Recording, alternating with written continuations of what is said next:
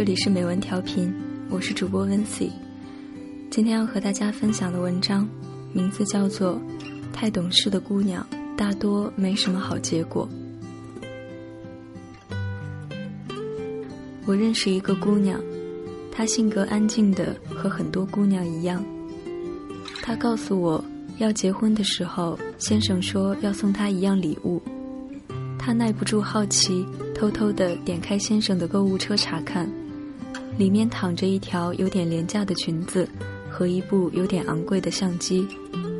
然后她收到了裙子。她说她从来没有问起过作为备选项的另一份礼物，欢天喜地的穿上裙子，跟先生进行了结婚登记，然后把裙子叠放进最底层的衣柜里。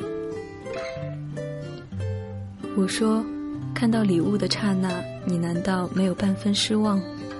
你已经是他的妻子，他竟然还舍不得。”他说：“那时候我觉得礼物代表的都是一样的情谊。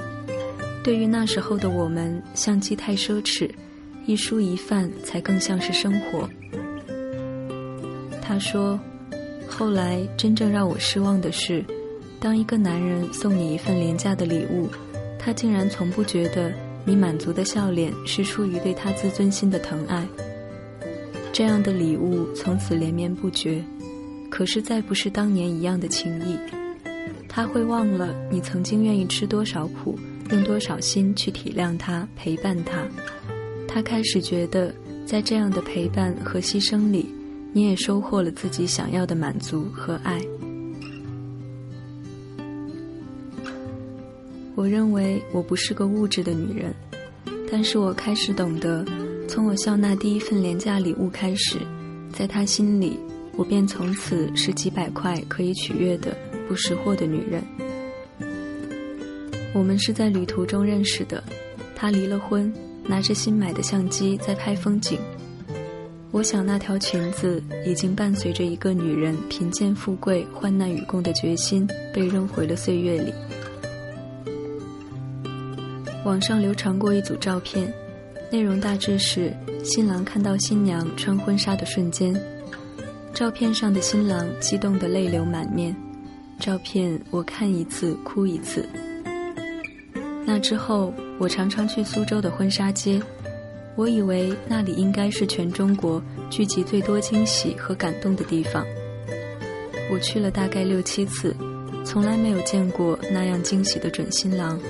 一次都没有。我看到的画面大多是准新郎疲惫地瘫坐在婚纱店的凳子上，看新娘兴致勃勃地在展台上唱独角戏。帘子一次次拉开，新娘不断地问：“亲爱的，这套鱼尾会不会显得我太胖了一点？那这套一字肩呢？是不是刚好衬我的锁骨？拖尾好美丽，可是我们的婚宴红毯不够长。”要不然还是选那件齐地的，虽然不是最美，可是算下来价钱最划算呢。几乎每一个准新郎都不解地看着打了鸡血似的老婆们，他们似乎真的不懂这几套婚纱有什么区别。他们心里或许还在想，这辈子只穿一次的衣服，为什么偏偏要买？劳师动众，当真不值得。因此吵架的情侣不少。女的大哭说：“你给点意见会死啊！我一口气试了那么多套，你只坐在那里看一看还嫌累。我是为了谁？我美，你在婚礼上是不是也有面子？我为了谁？”男的也暴怒说：“婚礼就是个仪式，谁会记得你穿什么？你自己挑剔，自己找罪受。”这在我看来不是最悲催的。最悲催的那个新娘，从店铺开张到打样，试了几乎一整天的衣服，最后讨好般的对先生说：“要不然还是第一套吧，虽然没有后面那套好看，也不是最衬我的身材，但是可以省好多钱。我也不一定要穿的那么贵，是不是？我是不是个会过日子的好媳妇儿？”男的立马暴怒说：“谁让你省钱？省了钱，浪费了一天的时间。”早就跟你说，在影楼里租一套，还用得着这么折腾？新娘子咬着嘴唇，一副要哭的样子。我不是个唯我独尊、坚持物质的女人，我只是看过了太多自我牺牲、毫无所求的故事和那些悲伤的结局。如果你嫁的是一个懂得感恩的男人，你可以一辈子都风花雪月的活着，有情饮水饱，因为他足够体贴和细心，他会明白你的付出和笑纳，不仅仅是因为你尽自己所能的提供给他什么。更是他愿意不计较你给不了他的所有。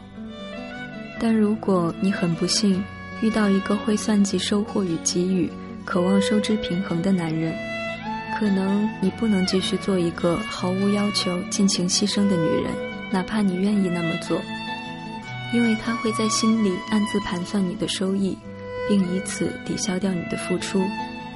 一段看上去收支平衡的爱情和婚姻。